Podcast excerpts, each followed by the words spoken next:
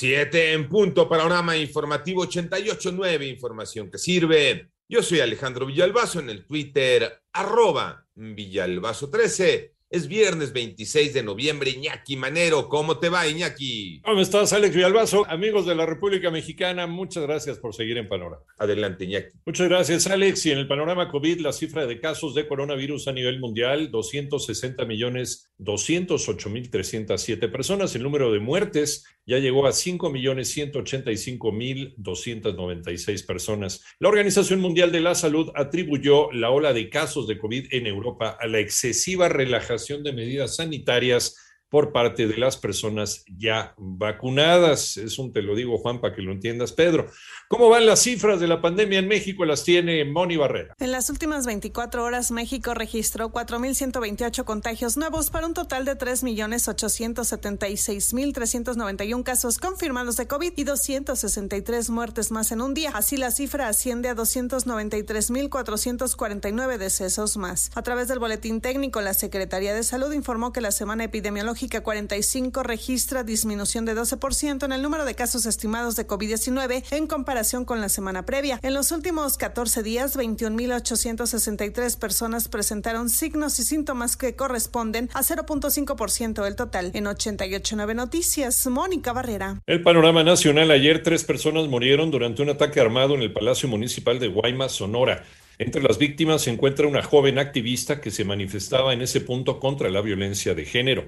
Y por otra parte, el canciller Marcelo Ebrard señaló que, a pesar de lo que piensan algunos, nuestro país es bien visto a nivel mundial como ejemplo de una democracia sólida y de lucha contra la corrupción. En tanto, esta mañana en el diario oficial de la Federación se dio a conocer que el gobierno mexicano determinó la aplicación temporal de visa en pasaportes ordinarios a visitantes procedentes de Brasil que no cuenten con un permiso para realizar actividades remuneradas. También se dio a conocer el decreto por el cual se declara que la primera semana de junio de cada año será la Semana Nacional de la Bicicleta fue lanzada una iniciativa para modificar el actual esquema de tenencias vehiculares en Ciudad de México. Joana Flores. Para evitar que los vehículos nuevos que se compran en la Ciudad de México se vayan a emplacar a otros estados para no pagar la tenencia, la diputada del PRI en el Congreso local, Mónica Fernández, propuso modificar el código fiscal. Algunos capitalinos han optado por dar de alta sus autos nuevos en otras entidades colindantes y circular en la Ciudad de México con placas diferentes a las que otorga la capital para para evadir sus obligaciones fiscales y ahorrar dinero. La legisladora propone que la tenencia se aplique a vehículos con un costo de 350 mil pesos y no de 250 mil, lo que además ayudaría a mejorar la recaudación. Para 88.9 Noticias, Joana Flores. El panorama internacional, el presidente de Venezuela, Nicolás Maduro, llegó sorpresivamente a Cuba para participar en la conmemoración de los cinco años de la muerte de Fidel Castro. Por otro lado, un grupo de legisladores en Perú presentó ante el Congreso un recurso contra el presidente Pedro Castillo,